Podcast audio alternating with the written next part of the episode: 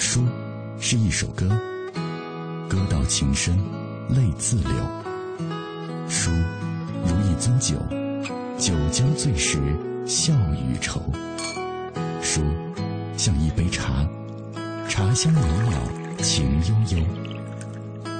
FM 一零六点六，品味书香，每晚九点到十点，准备好书，在这里等你。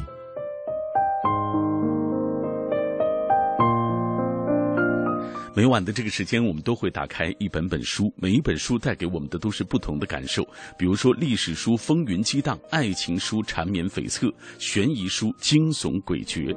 今天晚上，小马带来的这本书来自于金城出版社出版的《斯诺登档案：世界最大泄密事件内幕揭秘》，这是首部全面介绍和解读斯诺登事件的权威著作。斯诺登的故事始于二零一三年的六月五号，英国《卫报》的头条新闻披露，威瑞森电话公司用户的通话记录被美国政府监听。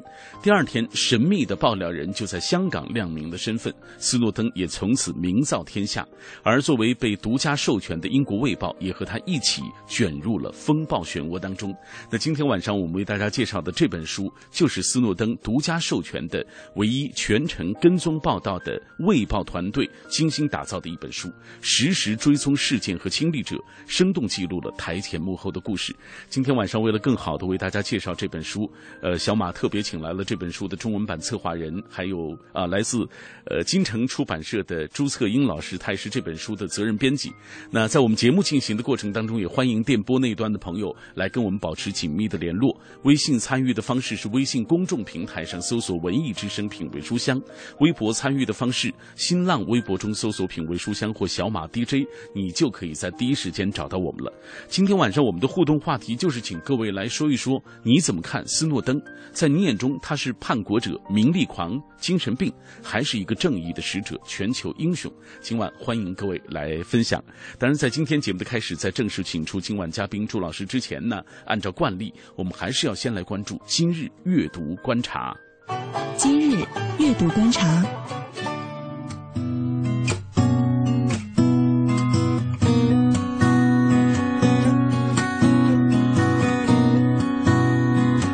今日阅读观察，首先我们来关注作家痞子蔡新书《阿尼玛》出版的消息。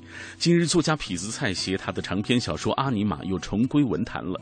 这本书以台湾一九八零年代末的大学生活为背景，讲述了一位腼腆害羞的高中男孩与一位美丽的高中女生在公车上不断偶遇的经历。虽然之前的作品常常提及校园生活，但是《阿尼玛》偏重在社团方面，这是痞子蔡以前很少碰触的题材。一般来说，小说中的主角都多少会带有作者的影子。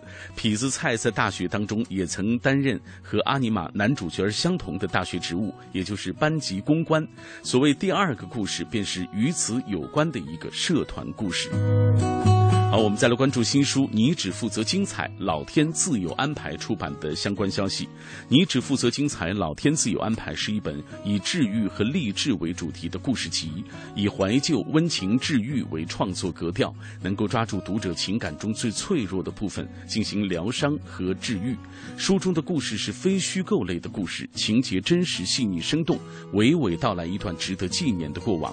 这本书汇聚了不同职业、年龄的普通人励志而温暖。的故事，在这本书中你会发现，每个人都是有故事的人，深埋的记忆里有一些让人热泪盈眶、闪闪发光的过去，这些都是值得讲给更多正在为梦梦想努力的人听的。好，接下来关注一本台湾旅游书《十味》。台北出版的消息，今日知名美食达人蛋蛋出版了他的新书《十味台北真滋味》和《十味台北新旅行》。真滋味从一个出生于台湾名厨世家的吃货的视角，描写了最具特色的台北美食。两百多页的文字分为五章，涵括了十个台北小吃、十个深夜食堂、十个有味道的餐厅、十个传统甜蜜蜜和十个有意思的咖啡茶等内容。那探味呃十味台北新旅行，作者精选了十个触碰心灵的文化创意中心，规划出了十条轻松惬意的户外漫游路线，详细介绍了十个尽享夜生活的日不落，十个养在深闺的设计师酒店。这本书从创作到制作全部是来自台湾的制作团队，拍摄是由台湾名摄影师。莫小章来完成的，那排版和封面设计又是台湾的知名设计工作室来执行的，是一本值得收藏的精美图文书。OK，最后为大家介绍的就是我们品味书香节目最新一期线下活动“小马夜读会”的相关情况。在本周五晚上的九点钟，也就是这一刻，我们节目开始的这一刻啊，我们品味书香节目的最新一期线下活动，呃，“小马夜读会之春天年轻时”，呃，将会在。三联韬奋书店来举行，到时我们会邀请到北大著名的学者张颐武教授，八零后著名作家九叶回，民谣歌手马条，和您一起面对面的分享年轻时值得我们阅读的好书。报名的方式大家听好了。编辑，我要参加小马夜读会，加上你的姓名和联系方式，微信发送到“文艺之声品味书香”，新浪微博私信到“小马 DJ”。四月十八号，本周五的晚上九点钟，二十四小时的三连夜不寐的阅读，小马诚意邀请您参加我们的活动。好，以上就是二零一四年四月十五号的今日阅读观察。这里各位正在听到的是品味书香，夜色中一起分享阅读的美好，夜色中一起展开思想的旅程。有时候，我们想要慢下来，静下来，听花开的声音，观夜战的曼妙，品书墨的芬芳，告诉自己，生活简单美好。FM 一零六点六。每晚九点到十点，品味书香。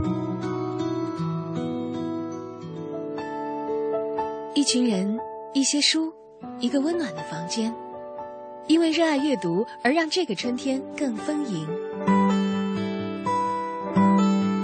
小马夜读会，小马、张颐武、九叶回、马条，还有你，还有你。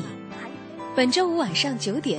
我们相聚在不打烊的三联韬奋书店，那些属于青春文字里飞溅出来的情感火花，有我们心底所有的秘密。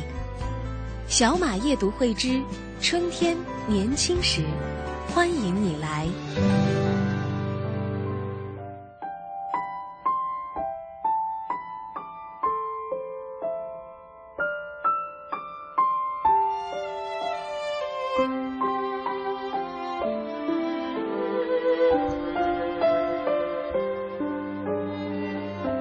没错，欢迎各位来参与。呃，我们在本周五的晚上九点钟，在三联韬奋书店举行的这个啊小马夜读会的活动，夜晚的夜啊。所以这次我们有一个呃特别的尝试，就是在这一刻节目开始的时候，我们是在三联韬奋书店，在四月啊十八号本周五的晚上九点到十点半啊这个时间，我们会在那里举行一场现场的夜读分享活动啊。你也可以分享属于你读过的那些好书。呃，当然我们也请到了几位嘉宾，刚才我。我们已经给大家详细介绍了来自于北京大学的著名教授张颐武，呃，八零后的著名作家九叶回，还有民谣歌手马条啊，和各位我们一起来唱一唱，聊一聊，呃，分享读书的那些乐趣，并且也听马条来分享他啊喜欢的一些好歌，呃，那希望我们在那天能够面对面的有这样的机会，可以聊聊天啊，分享属于彼此的那些阅读记忆。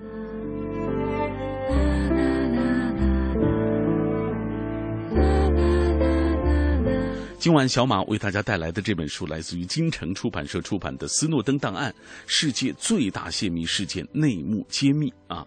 斯诺登这个名字已经名噪天下了啊，他已经搅扰的这个世界出现了一些变化。那我们今天就为大家介绍这本书。来到我们直播室的是这本书的中文版策划人，也是这本书的责任编辑，来自于金城出版社的朱策英老师。朱老师你好，你好，朋友们大家好，嗯我是老朱。哎，老朱啊，呃，朱老师其实。之前也做客过我们的节目嘛，对对对哎，给大家也带来好书。今天我们为大家带来的这本书《斯诺登档案》，咱们先从这个名字说起吧，嗯好不好？呃，一说这个名字的，一说档案，某某人的档案，哎，我们就知道要起底了。啊、嗯嗯嗯来嗯给大家讲讲。，对，这可以说是一个大起底啊。我们很多人要要要讲这个词，我们可以先从四四个方面，以下几个方面讲讲这个斯诺登档案的这个几层意思。首先，它是对斯诺登事件的详细解读。嗯因为我们这个斯诺登他出他之所以引起世界的关注，是因为这个泄密事件。我们作为所谓现在我们不管是能进门呢还是什么，它是它包括了能进门所有的这个东西，所以我们后来就叫斯斯诺登事件。这本书刚好把这个事件的前因后果、发展过程以及各方的较量和博弈，嗯，包括媒体和政府啊，政府之间的博弈，以及未来的发展趋势，他也做了一些介绍。没错。包括呢，还有作者认为的，呃，他虽然没有直接点名，但是我们从中读得出来，这个事件它发展到这个阶段，我们各方包括政府、包括媒体、包括公众，他们都能够从中获得一些启迪。嗯比如说公正，公众，我们觉得为什么我们的这很多信息被这个政府弄走了？那那我们后来未来要注意什么问题呢？嗯比如说对中国政府来启迪，色登曝光了很多跟中国政府有相关的东西，包括对中国民众，嗯包括清华大学、先过呃玉清清华大学的这个这这些数据啊，还有还有中国联呃这个移动的数据啊，嗯以及中国普通读者的这些信息，它这都得引起我们的重视，所以嗯它有一些启迪和警示的作用。这是第一个，嗯第一个层面。第二个层面呢，我们这个书叫《斯登档案》，这个档案就包括了斯登，这是作者想表达的，他所涉及的这个文件的规模、嗯密集以及对象，包括讲讲他各方面的涉及哪方面的一些人，是吧？以及斯通怎么选择曝光的方式。斯通，我们可以从这书发现，斯通是一个很有智慧的人，他不是一个盲目的，不是一个为了为了利益啊，或者为了这民生而选择曝光的这么一个人。他是一个很他，我们后面要讲到他怎么选择曝光。比如说，我就讲了一个例子，他到香港，他是曝光香港跟香港有关的。对，他到如果涉及到，比如说到俄罗斯，他包括俄罗斯相关的，他是很聪明。另外一个，他有他的道德底线。嗯比如他作为一个情报工作，他说了，我绝对不会危害到我的同行以前的同事的生命安全。哦，他所以他的所有的曝光里面不涉及到具体的人，比如说某个地方有卧底是谁呀、嗯对吧？这个行动怎么具体怎么操作，他都不讲。对，所以我们这个第二层次主要讲它涉及的文件的密集及相关的一些东西。嗯，第三个层次主要讲我们这个档案主要是要很详细的、很细节化的解读关于宋能本人的一些信息。以及宋能事件幕后的很多故事，对，因为我们知道宋能事件，包括曝光的什么，它的曝光了很多的一些呃美国国家的机密、英国的国家机密，但是这些媒体上基本都见过。但我们书最大特色是什么呢？它最大特色就是它讲了很多在媒体上所不知道的苏东个人的东西，以及事件幕后的故事。对对当时怎么，比如说媒体和政府间怎么博弈？尤其你，呃我们可能以为啊，这在西方社会它是很民主的，嗯媒体想曝光谁曝光谁，不是这样的。卫报当然曝光的时候，它都有很多的相关的一些措施，比如说它在美国曝光的时候，它这个事件首先啊，卫报我们知道卫报是英国报纸，但是这个苏东事件的曝光，第一篇报道不是来自英国本部，而是来自美国分社。哦，所以他在曝光之前，他做了什么事儿呢？他因为涉及到美国政府的一些机密，所以他首先跟美国政府沟通了。他不是盲目的跟他们总统安全顾问，还有总统下边的国家安全的一些助理什么什么官员沟通了。我们只有这个事件，或者还跟相关的一些，比如说这个公司和美国政府配合了，暴露了美国公众的一些信息，他跟那个政府要求证，那个机构要求证一下，绝对不是盲目的。所以我说明这个事件，这个媒体它是懂法。有技巧，嗯。而且它是很理性懂，得规则的，对对对，嗯。所以我们这个幕后的故事也很丰富。嗯。那么比如说斯登个人的故事啊，我们知道我们在媒体上干的很少，但是这个作者做了很多挖掘式的挖，我什么叫挖掘式的呢？他可以通过斯登在网上留下来的蛛丝马迹，比如说他写的微博、写的对写的博客、写的帖子，去发掘这个人的成长经历。对，还有他去采访斯诺生活的曾经生活的一些环境。其实我们现在知道，好像斯诺登学历并不高，对，才高中，高中毕业嘛，他？就都去过他一些生活过的地方去嗯采访了一些相关的人，了解一些更多细节。所以他不是凭空捏造的、捕风捉影的。对对嗯对对，所以他呃，他个人成长经历，包括他感情，这里面涉及到感情有有有很大的篇幅。比如说他女朋友是怎么回事儿，他怎样怎么过怎么生活呀，嗯包括他的在这个决定要。曝光美国的这些机密之前，他实际上叛美国人把他叛逃吧。嗯。他之前他的生活状态是什么样，都讲到。他拿多少工资，他生活什么样，生活的水平怎么高，嗯。他以前怎么自由，嗯。怎么过什么样的生活，对吧？他这个都讲了。哎。所以这个，所以说第三个层面就讲光斯顿本人的以及幕后事件幕后的一些细节化的一些故事。嗯。还有一个，这个叫《斯通档案》，我们这个书还有一个最关键原因，是因为这本书是个卫报，卫报这么讲是有道理的。嗯。因为斯顿事件，斯顿他全球的首个嗯报道或者首个访谈，因为在那之前没有人知道他是谁，对，只有。所以他第一个是卫报去挖掘的，嗯。卫报记者去香港街头，嗯。那街头的我们细节也很很很戏剧化，就像就间间谍大片一样。啊对又他们还有觉街头，对。街头暗号什么怎么怎么的很多啊。对。我们后续还要讲，就是这里面讲，就是因为他，所以我们这本书的出版，就是因为卫报嗯。在事件发发生以后啊，他就根据他所掌握的资源来决决定专人去收集资料，把原来的这个采访资料整理，就有将近几百万字吧，嗯。上百个小时的这个采访的记录整理出来，然后还要补充不够的，还要去采访相关的人，嗯。包括然后呢，最后又总编辑作序，然后有他旗下的出版社亲自出版，而不是找别的出版社。对所以他们是花了很多心思，所以我们这个也是这个送档案的这么一个理由。嗯，所以电波那端的朋友，当你拿到这本书的时候，你打开你就会发现，这本书对于斯诺登整个的这个生活有一个大的启迪，对于这个事件，这个斯诺登事件的这个始末，它也有一个非常详实的一些记录，而且是你在其他的媒体当中完全没有看到过的很多的细节。那斯诺登呃，无疑是历史上最非凡的一个呃揭露者之一了，因为从来没有这样一个人能够大批的将世界上最强大情报机构的绝密文件搞到手，并且公之于众，而他偏偏干出了这一惊天壮举。曾经被西方国家吹嘘为保证个人自由、民主的力量的技术手段，现在正被改造成实施监控的机器。所以今天品味书香，我们就特别为大家来介绍这本书，来自于金城出版社出版的《斯诺登档案：世界最大泄密事件的内幕揭秘》。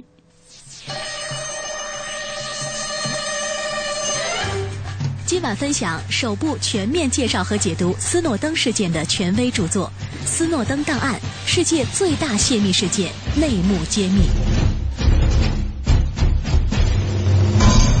斯诺登是怎样瞒天过海遁至俄罗斯的？你最爱的 iPhone 是潮品还是泄密品？全球最叛逆的人有着什么样的爱情？德国总理默克尔打电话就没人偷听吗？斯诺登是叛国者还是捍卫公众权益的英雄？谍杀、窃密、监听、超级黑客的爱情，大国角力、亡命天涯，尽现全球英雄的传奇人生和内心独白。这本书就像《碟中谍》的小说版，读来情节跌宕、惊险刺激。可惜反派是强，英雄是危。更可惜的是，这一切不是小说情节，而是现实。正像我们这个短片当中所介绍的一样啊，这本书你拿起来读的时候，你会发现它整个是非常惊心动魄的。呃，朱老师给我们来介绍一下，就是你们是呃怎么就是在第一时间就拿到了这本书的这个中文版？因为啊实际上呃这个《卫报》的这个版权很不容易的。嗯，是我们是这样，我们因为我们在很早之前，因为我们跟我们的社的一个背景有关，我们是国家文物局下属的出版社，所以我们在很早色灯事件爆发之初，我们我们我们社里领导就安排了要重点关注这个事件，包括呃上面领导也提及，所以我们呢在事件发生后，我们就跟国外的一些很相关的出版社都打过招呼，或者版权公司啊，或者一些反正手中可能会密切关注对。对对对，所以你说我就告诉我们告诉他们，就是说只要有一有消息有相关东西，你第一时间跟我联系。所以这个书当时国外还没有出的时候，只是稿子还没有编辑，在就是在写作过程中就跟我们联系了，第一时间。所以我我们就有一个先机。嗯，其实我在市面上也看过类似的一些这个这样的书，是它打着好像斯诺登的什么什么授权，但是只有这本是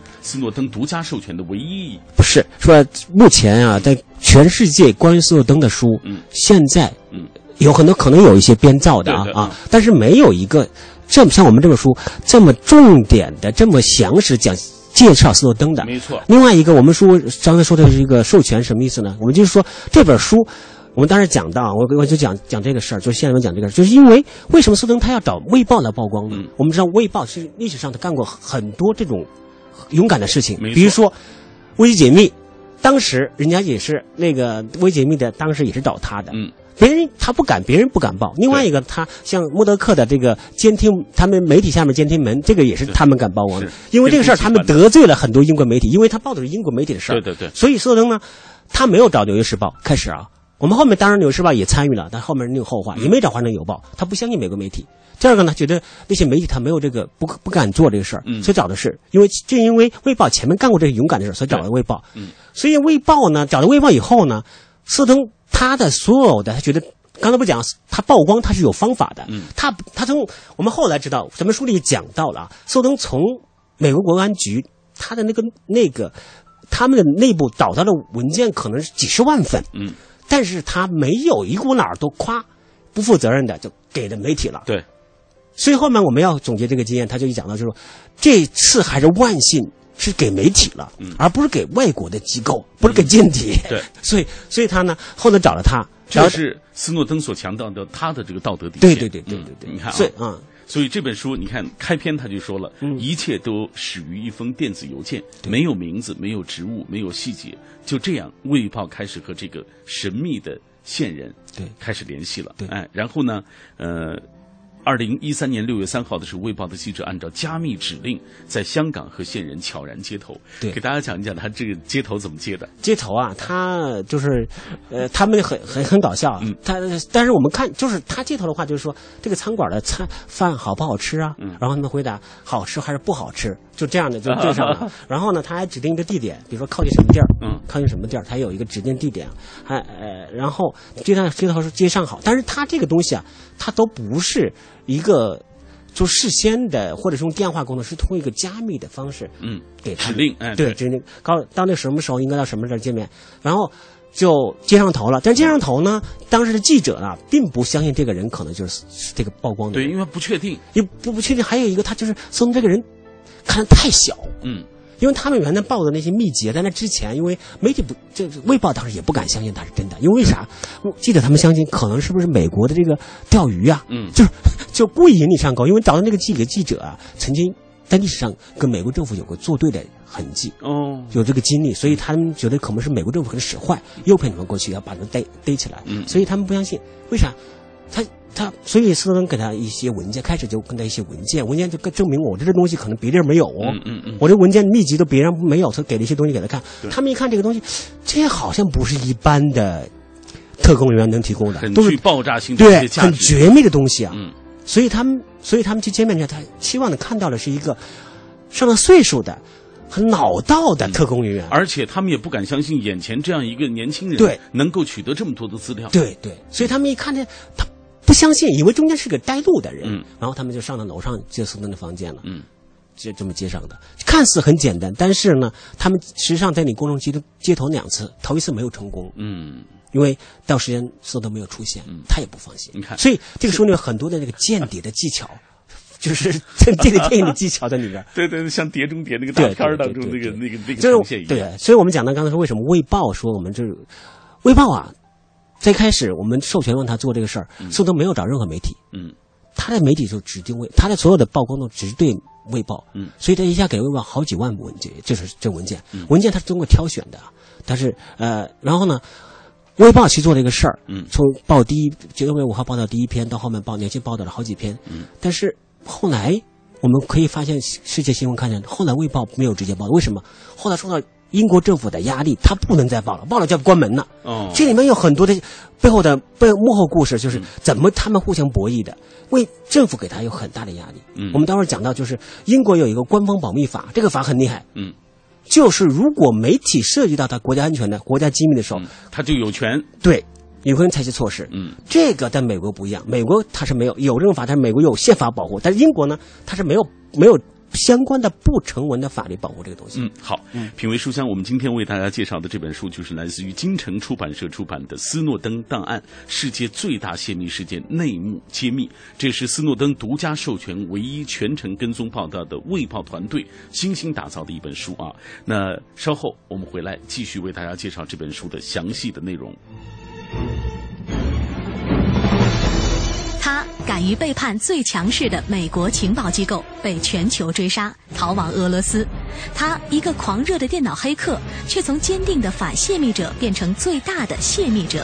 他和善内向，却秉持是非观念，不做沉默的大多数。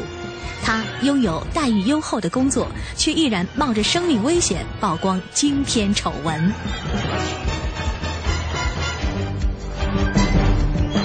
斯诺登档案：世界最大泄密事件内幕揭秘，追踪了斯诺登事件的前因后果及详细过程，曝光了美英等国监控全球的种种内幕。一新青年，文艺之声陪你一起走过这个春天。春天里，我最想就是开着车，现在到山里边那个盘山路啊，慢慢的开着，完了听着鸟叫，看着有山有水的。大家好，我是唱男中音的袁晨野。大家好，我是女高音柯绿娃。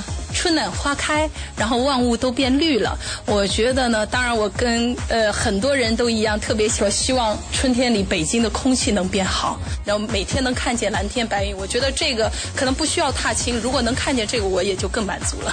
春天里，我和文艺之声一起放飞希望。买汽车配件用品到西国贸汽配基地西南三环丰益桥西。知天气，知冷暖。好，我们一起来关注天气。北京今天夜间多云，最高气温二十摄氏度，最低气温十四摄氏度。预计明天多云，最高气温二十一摄氏度。明天夜间将会有小雨，最低气温是十二摄氏度。今天北京的空气质量处于轻度和中度污染之间。到本周末之前，北京空气质量都不会太好，彻底改观估计要等到下一个周末了。人保电话车险邀您一同进入海洋的快乐生活。我最近发现，好多人特别拽，想起来我就来气。你说说，这帮人验车有人代办，事故车有人代管，修车他们不花钱。北京三百多家 4S 店直赔，随便挑地儿。最可恨的是，买车险还比别人少花百分之十五啊，还有大礼包给他们，他们凭什么？凭什么？唉，谁让人家打人保电话车险投的保呢？四零零一二三四五六七都存上，咱都打。欢迎收听海洋的快乐生活。大家好，我是海洋。说这个海洋有一天呢上这个综艺节目，特别的紧张，一紧张呢就把心里话给说出来了。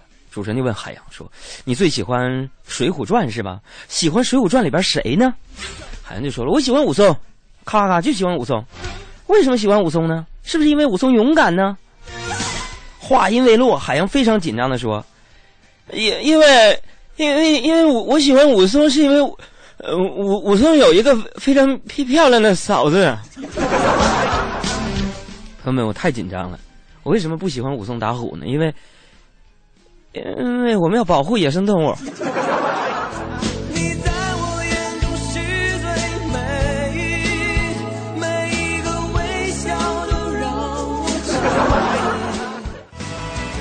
海洋的快乐生活，下个半点见。海洋的快乐生活由人保电话车险独家冠名播出。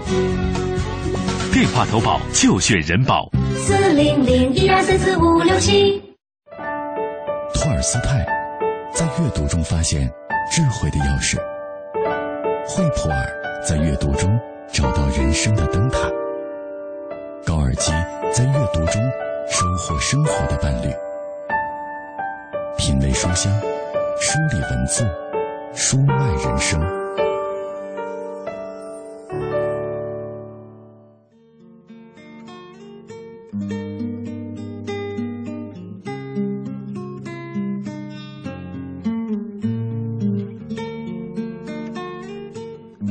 好，二十一点。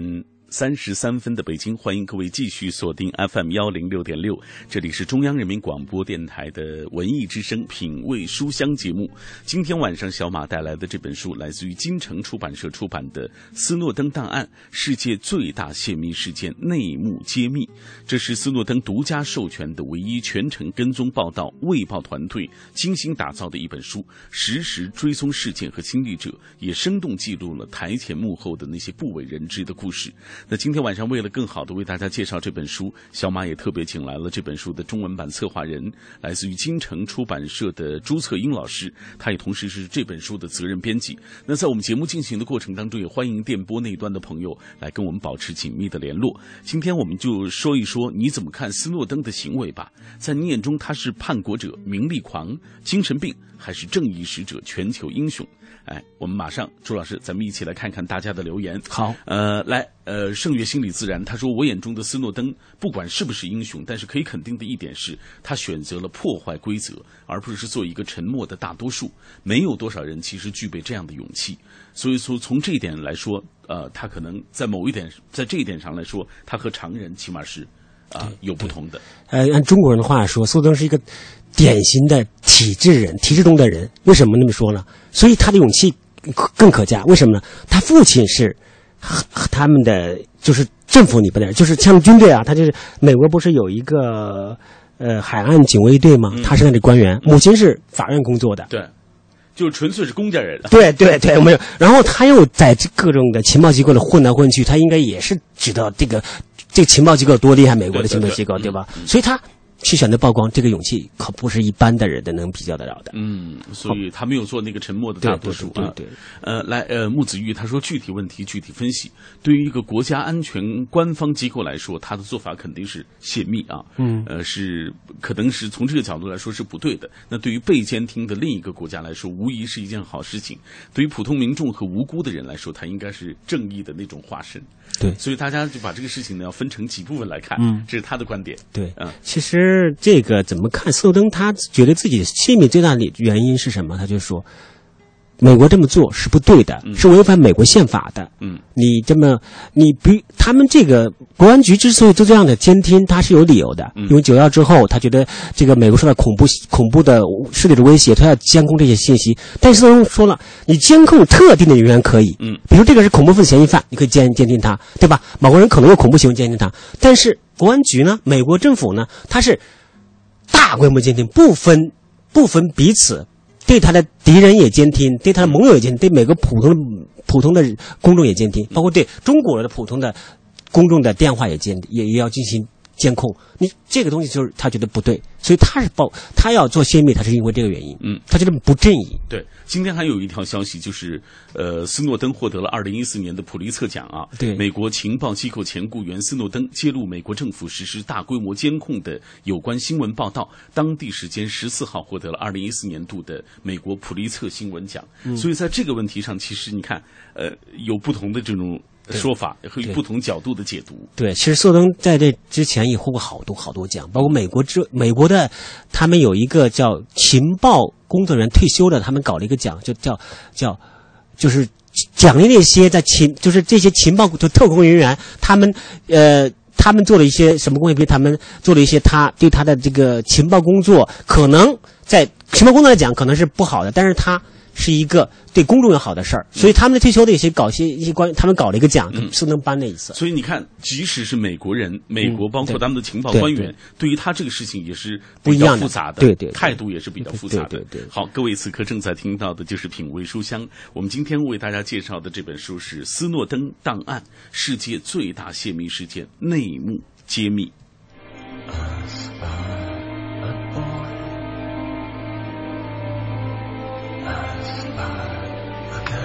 斯诺登档案：世界最大泄密事件内幕揭秘的故事，始于二零一三年六月五号。英国《卫报》的头条新闻披露，威尔森电话公司用户的通话记录被美国政府监听。次日，神秘的爆料人在香港亮明身份，斯诺登从此名噪天下。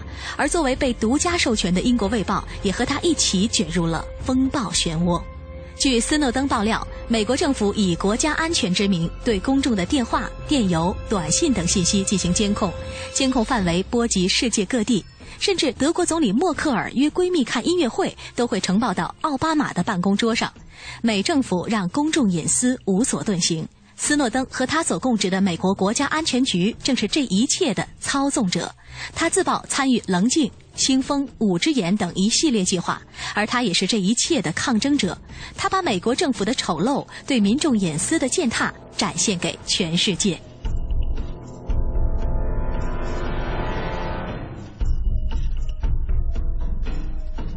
好，我们继续请出这本书的中文版的责任编辑啊，也是中文版策划人朱策英老师。朱老师，呃，有听众问了一个问题啊，就是斯诺登。斯诺登本人，他在这个其实是情报机构当中，他的这个身份并不是特别高的一个。对对。他自己怎么能获得几十万份的这种情报？这这本书当中怎么说的？这书里面讲有披露也披露了这些东西细节啊。我们书里，当然我讲的肯定简单。他怎么获？因为他是网络管理员。嗯。我们可以看看斯诺登的，我们书中也有讲到他的一个大事年表啊。嗯。就是他曾经他有。呃，所以说大家就是翻开这本书，你知道关于斯诺登的种种的情况，这本书当中都非常详实，对对对，包括他大事年表，他都干了些什么？大事年表，我们书中虽然没有单独列出，但我们看得出来。比如说，他曾经啊，他第一件工作跟情报有关的工作是进入了国安局驻一个大学的一个一个机构，嗯，就是为什么呢？这个国安局他需要大学跟他培训外语，对。他的特工培训外语，所以他在那儿去毛峰那毛里拍摄。他刚开始零五年的时候进入这个，那后来他又到中心局，开始你记得啊，开始国安局，完了中情局，二零六的中情局，毛利一个信息技术的，就 IT 的。他本来就是我们知道苏登，我们讲了，他虽然高中没毕业，后来他自学了一个东西啊，但是他所有的电脑技术都是自学的。对，自学的呢，他就凭着他的电脑的，我们可以说他电脑黑客啊，他很厉害哦，侵入了，对，他很厉害，所以他就靠着他的这个本，这个这个本领就。进入到中情局了，嗯，中情局他派到哪儿呢？中情局后来很快的派到中情局驻国驻国外的一些机构去干什么？跟中情局的各地的使馆或者涉外人员他们做一些网络维护啊，这个些的 IT 方面的一些辅助的服务，嗯，这是他的第二份工作。第二份后来以后他呢又辞职了，进入国安局。这是零九年二月，中情局辞职进入国安局，去哪儿了？派到国安局派到日本了，嗯。所以他在日本也学，他后来为什为什么他日语好？他日语在日本学过日学过日语啊，在日语时间长。然后之后，后来他又他那个时候才开始就决定他要泄密了，要那时候就开始收集。但是他那个时候只是做一些基础工作，还没有大规模的。然后他为了更方便，他又申请去了，回到了这个美国本土的夏威夷中心。国安局的，从那里面他涉及的机密更多一些，所以我们说他怎么能获得那么多机密文件？因为跟他身份有关，他就是网力管网络管理员。嗯，像一个网络管理员，你所有在你的服务项所东都要经过他来，他都能看得到。你，因为他跟工作有关。另外一个，我们讲到啊，美国的这个服务器上的东西并不是存在一个地方，比如说国安局的服务器，它的总部的地方，它是怎么弄呢？因为咱们夏威夷和它本土啊，美国本土它是有是它的，它是讲到。他用的软件，他们后来媒体也公布了。他用的特别初级的爬虫软件，就是很简单的，就是就是就是从你那儿盗取你的文件啊。但是他是获取啊。然后呢，公安局这作者也讲了，公安局睡着了吗？因为这应该按严格，他拿他文件，他要报警的。对。但是他没有报警，为什么？因为他去的时候那时候都下班了，他弄的文件那边都下班了。下班了以后呢，有人值班，但是没有人很警惕的发现这个问题，所以他就通过倒时差，就是你在。你在下班的时候，我去弄你的文件，这是他两个便利条件。嗯，另外他是有意识的，我们后面书里讲的很详细。他并不是一一旦一个地儿能获得那么多，他是通过不在每个地方获得不同级别的文件。他说这个地方他基本挖的差不多，他就换一个地儿。他放工作就后面就是这样的，换了很多工作。我们知道，硕登他是他的工作既有直接受聘这些情报机构，另外还有一个美国有一个叫。contractor，嗯，就是什么呢？美国政府为了降低预算，嗯，他们不直接聘用某直接的公务人员，他是通过一些 contractor 中间商来用他们来做，他们自己聘人员，我这报给你一定的费用，你自己找人，没错，跟我服务叫外叫业务外包，所以他后面几工作都是从业务外包。其中最著名的是戴尔，嗯，他跟戴尔在日本就是戴尔的雇员，就是戴尔公司雇佣他进入中情局呃国安局去工作，嗯，这个中国。在中国好像不多，但美国这个都很多。另外，后来他又辞职了，现在现在另一个咨询公司去了，咨询公司也是他们委派他进入这一个公安局去工作，所以他不断的换工作，也是后面几个两个工作都是为了找到不同级别或者更高级别的东西，所以他。就三点吧，嗯，就是他有意识的去挖，另外他有身份也方便，技术方便。第二个呢，他有些技巧在里边。你看，它是一个长期的过程，不是一蹴而就，不是短时间就完成的这个工作的。对，所以他想爆料这个心呀，由来已久了。对，他是零九年去日本，呃，就国安局去日本的那个那个派驻到日本，那时候就开始动心思，因为什么呢？他发现。奥巴呃，小布什当时啊，就发现就是很多监控普通民众的东西，他觉得不应该。你监控恐怖分子可以啊，但你监控普通民众，这就是侵犯人隐隐私，而且你也是跟美国宪法相违背的。嗯，所以他就那时候就动了心思，然后就日本的时候就开始已经做这个做了一些工作，但是那时候文件可能没用那么多。到后来在派到这个夏威夷之后，他的文件的。用到越来越多了，嗯，所以即使是西方媒体啊，也这个质疑美国政府的相关的一些工作，就是曾经被西方国家吹嘘为保证个人自由、民主力量的种种的行为，现在正在被搞改变、改造成实施监控的一个机器啊。那也有朋友问了一个问题啊，就说这个斯诺登，他对于自己现在的这个这个行为啊，这个后悔过吗？从来没有爆料从来没后悔。你可以看书上，从来没后悔。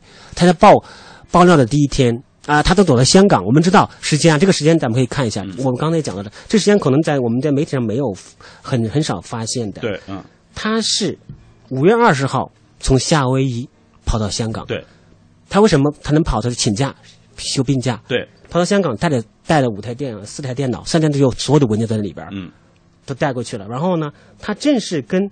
美，当然这之前他跟《卫报》记者已经有联系了啊，但是他呢没有之前没有透露他在香港了。后来突然的，他说让《卫报》记者去香港的街头，所以六月三号他们是跟《卫报》记者接上头的。刚才讲到那个细节啊，呃，接上头。然后呢，六月四号他们正式在香港那个他的宾馆的房间里面正式采访。对。然后六月五号他们就报道第一篇文，第一篇报道。嗯。六其实这还有个时间点，六月六号他实际上就已经。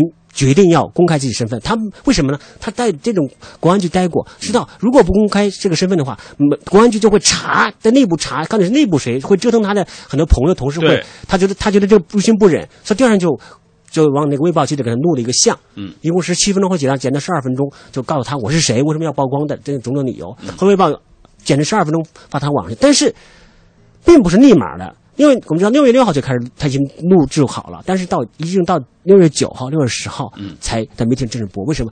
他的文件传回英国，当时也冒了很大的风险，嗯，所以这里也有些揭露。所以我们讲的这个，呃，为什么说我们这个书是卫报，它是卫一指指定的人呢？因为从开始到后来都是卫报，所有的文件通过卫报转给的媒体，是。直到后来英国不让他报美，呃，报美英国的美卫报让他曝光这个斯诺事件继续曝光的，因为可能要关门啊，他就跟其他媒体分享，比如说《纽约时报》，嗯，下面有。在做，所以后面的文件，别的媒体拿到的文件，嗯，如果苏登跟苏登有关的文件，都实际上都是卫报转交的，嗯，所以在这本书当中啊，有一段是这么写的：当斯诺登坐在香港美丽华酒店的房间里，打开开关，启动所有这一切的时候，他显得非常平静。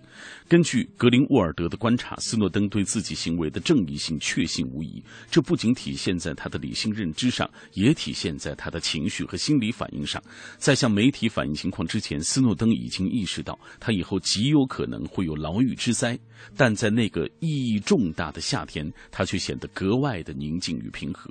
他信念坚定，内心坚如磐石，没有什么能够动摇他的这一举动。你看，从这一点我们就能看出，他这个时候其实已经下定决心了。对，啊，不回头了。对他，其实我们书里看，他从来没有后悔过，因为他觉得是自己是正义的。嗯，所以我们讲到这个，咱们书有很多的细节刻画。这个书有，我也想让这个书去打特色啊，比如说这个书有。第一个，它是一个大小节，刚我们讲的说啊，大的环境里面，大的社会背景，我们这书也有涉及，包括历史啊，包括这个法律都有涉及。但是它有一点涉及到个体的东西，比如所有灯，比如那几个记者，嗯，都是当然冒着很大的风险，对，很可能如果做不好哪边，可能他们可能就消失了。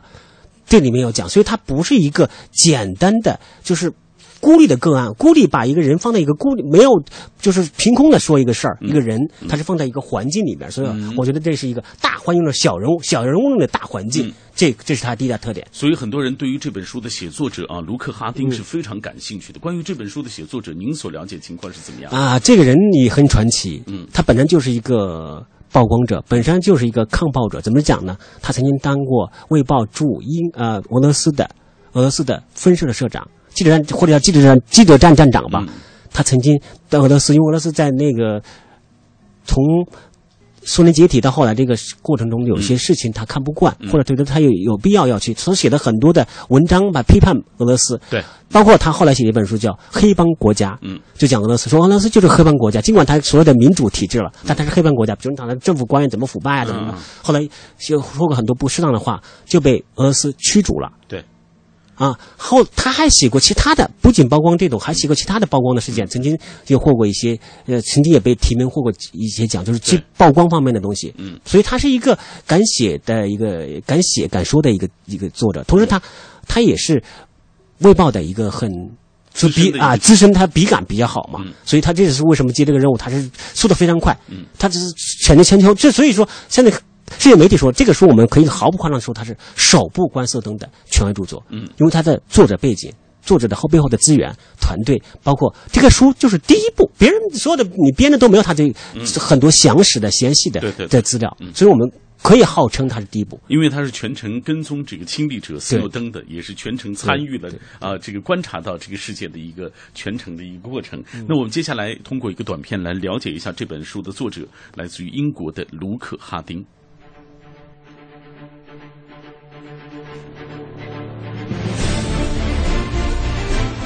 者卢克·哈丁，英国新闻记者、作家，毕业于牛津大学，公职英国《卫报》。《卫报》是斯诺登首选的消息发布平台，也是全球唯一全程报道斯诺登事件的媒体。《卫报》采访团队对斯诺登做了一百多个小时的面对面采访，几百万字的采访笔记。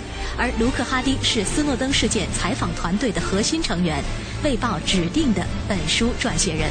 卢克·哈丁曾先后在多家报纸任职。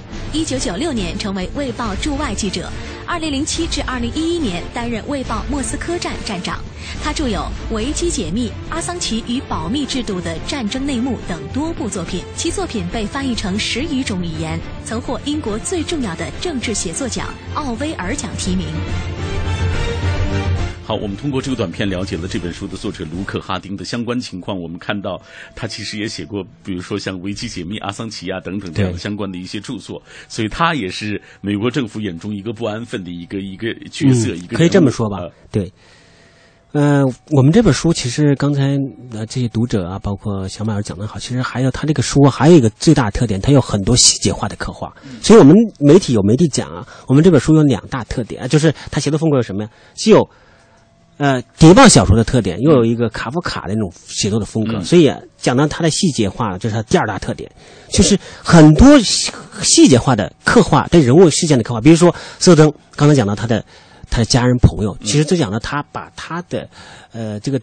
包括这个记者都去上他的那个夏威夷的那个房子拍的照回来看，就是我们书上有的照片啊，就是还有他通过他的邻居啊在采访啊，了解斯登当时什么情况啊，对吧？包括他和他女朋友的一些事儿，他都是怎么找的？这女朋友也肯定后来不能接受采访了，对，那怎么呢？通过他们的网。博客网络博客去找到很多的蛛丝马迹来分析斯诺登是怎么和他女朋友怎么样的过生活呀？但是当时所有的他们的网，他女朋友把斯诺登和他们生活照片也发到网上去。但是斯诺登当时很有意识，他是一个专业人士啊，他是从来不露脸的，嗯，露脚、露后脑勺。后背影就是不露脸，嗯，所以他的女朋友的博客上是没有他的那个脸的，对正面的形象，对，这没有正面的形象。然后呢，啊，这个女朋友是跟他怎么过生活，包括换房子，包括他的各自的喜好，包括各自的业余生活。还有一点，我们媒体现在可能也在吵，就是色东的这个女朋友是一个舞脱衣舞脱衣舞娘，嗯，但是这个脱衣舞娘不是做色情的服务，它是一个艺术性的，嗯嗯，是这么讲，艺术表演的，对对对。然后他还这女朋友还喜欢拍照，嗯。他怎么应该说感情比较深，但是后来自从决定要泄密，要出逃到香港之前，没有给他。现在资料显示没有给他透露任何的信息。后来分析什么？为了保护他们，保护他，对对，保护他。他知道这对人保护啊他知道国安局多大多厉害，知道这个美国的情报机构多厉害。你要他知道他就可能很危险，对所以他就像他父亲后来也声明了一次说怎么的，他立马就说父亲说的不对。他父亲说不对，他也这么说，就是为了保护他家人。嗯啊，我们还有讲到，就是色灯带这个里面细节还讲了很很有趣的，比如说他香港他怎么怎么去防间谍，防别人窃听他的东西啊，他的门上两侧放上枕头，嗯，就防止人窃听。然后在门后呢，他要出去的时候呢，把门锁上以后，锁之前呢，在门后放一杯水，对，做一点记号，哎，水后边放一张纸，嗯用酱油在纸上画一个记号。如果那个杯子被碰到了，肯定在呃这个水泼到那个纸上，纸上的这个酱油记号立马就可能就变形了。对所以这个东西这个很有特点。还有后面的细节，比如说卫报或者受到压力，他是要。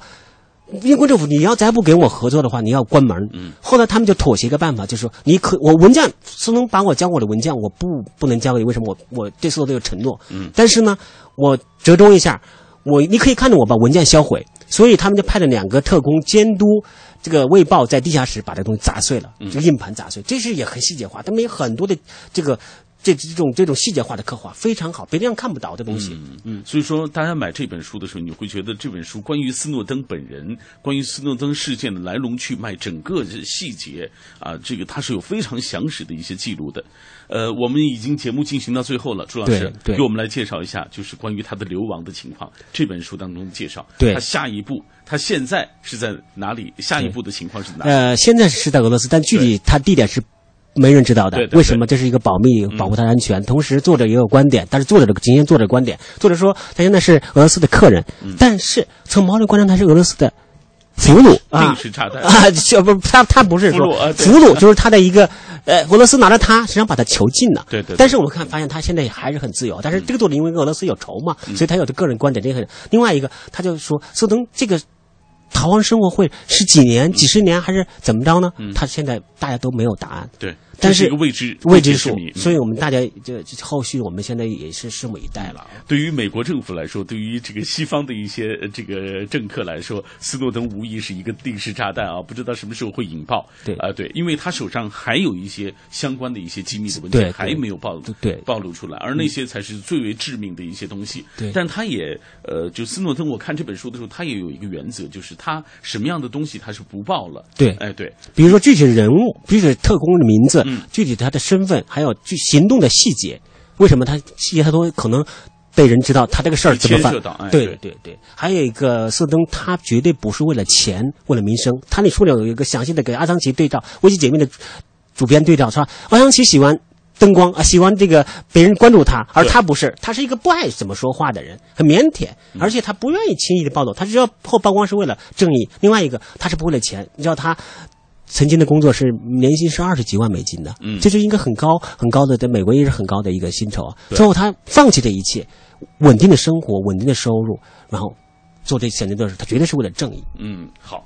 今天我们为大家介绍的这本书来自于金城出版社出版的《斯诺登档案》，这是斯诺登独家授权呃的一本啊，这个来自于卫报团队精心打造的一本书啊，中文版是也是非常的这个呃精彩的一本书啊。本书读起来很像呃这个勒卡雷的谍报小说，又夹杂着些许卡夫卡的风格，就像刚刚呃这个朱老师所说的一样，这本书当你读到的时候，一定是非常惊心动魄的。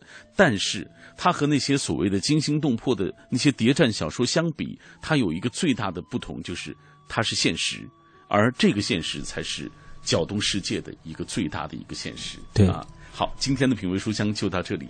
呃，节目的最后，我们继续通过一个片花，进一步的为大家来介绍这本书的相关情况。朱老师，咱们再见。再见。今晚分享首部全面介绍和解读斯诺登事件的权威著作《斯诺登档案：世界最大泄密事件内幕揭秘》。斯诺登是怎样瞒天过海遁至俄罗斯的？你最爱的 iPhone 是潮品还是泄密品？全球最叛逆的人有着什么样的爱情？德国总理默克尔打电话就没人偷听吗？斯诺登是叛国者还是捍卫公众权益的英雄？谍杀、窃密、监听、超级黑客的爱情，大国角力、亡命天涯，尽现全球英雄的传奇人生和内心独白。这本书就像《碟中谍》的小说版，读来情节跌宕、惊险刺激。可惜反派是强，英雄示威。更可惜的是，这一切不是小说情节，而是现实。